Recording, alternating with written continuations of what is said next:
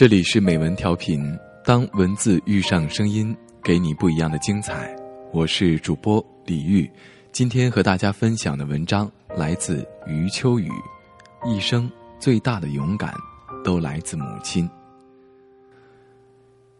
九旬老母病情突然危重，我立即从北京赶回上海，几个早已安排好的课程也只能调课。校方说这门课很难调。请尽量给我们一个机会，我回答，也请你们给我一个机会。我只有一个母亲，妈妈已经失去意识，我俯下身去叫她，她的眉毛轻轻一抖，没有其他反应。我终于打听到了妈妈最后说的话。保姆问她想吃什么，她回答红烧虾。医生再问，他回答橘红糕。说完，他突然觉得不好意思，咧嘴大笑起来，之后就再也不说话了。橘红糕是家乡的一种食物，妈妈儿时吃过。生命的终点和起点在这一刻重合。在我牙牙学语的那些年，妈妈在乡下办识字班，记账、读信、写信，包括后来全村的会计工作都由他包办，没有别人可以替代。做这些事情的时候，他总是带着我。等到家乡终于在一个破旧的尼姑庵里开办小学时，老师们发现我已经识了很多字，包括数字。几个教师很快找到了原因，因为我背着的草帽上写着四个漂亮的毛笔字“秋雨上学”，是标准行楷。至今我仍记得妈妈坐在床沿上，告诉我什么是文言文，什么是白话文。她不喜欢现代文言文，说那是在好好的头上扣一个老式瓜皮帽。妈妈在文化上实在太孤独，所以把我当成了谈心对象。我七岁那年，她又把扫盲、记账、读信、写信这些事全部交给了我。我到上海考中学，妈妈心情有点紧张，害怕因独自在乡下的育儿试验失败而对不起妈妈。我很快让他们宽了心。但他们都只是轻轻一笑，没有时间想原因。只有我知道，我获得了上海市作文比赛第一名，是因为已经替乡亲写了几百封信；数学竞赛获大奖，是因为已经为乡亲记了太多的账。医生问我妻子：“妈妈一旦出现结束生命的信号，要不要切开器官来抢救，包括电击？”妻子问：“抢救之后能恢复意识吗？”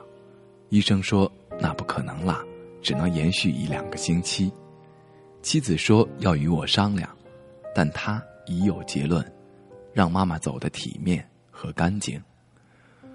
我们知道，妈妈太要求体面了，即便在最艰难的那些日子，服装永远干净，表情永远优雅，语言永远平和。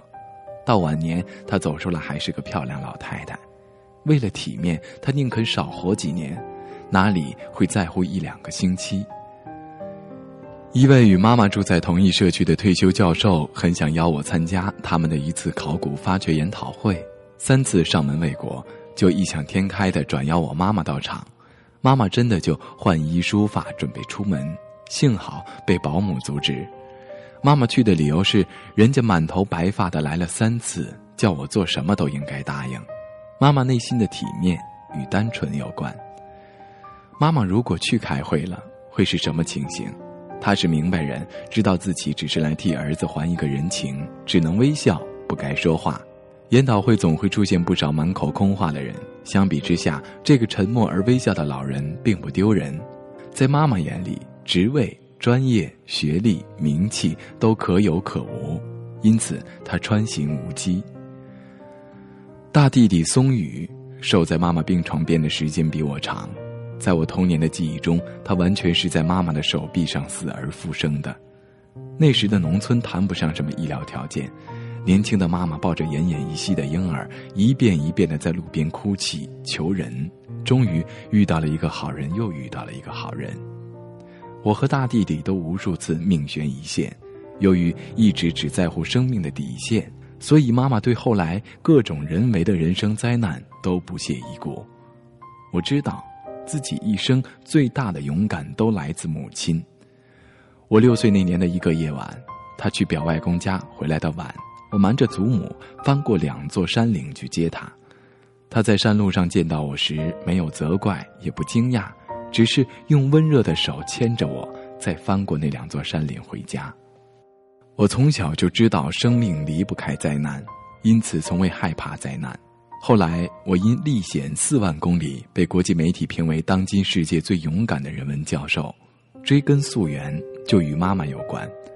妈妈，那四万公里的每一步都有您的足迹，而我每天趴在壕沟边写手记，总想起在乡下跟您初学写字的情形。妈妈。这次您真的要走了吗？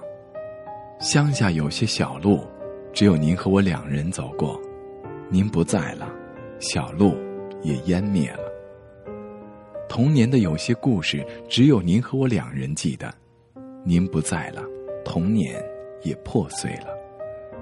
我的一笔一画都是您亲手所教，您不在了，我的文字也就断流了。我和妻子在普陀山普济寺门口供养了一棵大树，愿它能够庇荫这位善良而非凡的老人，即便远行，也宁谧而安详。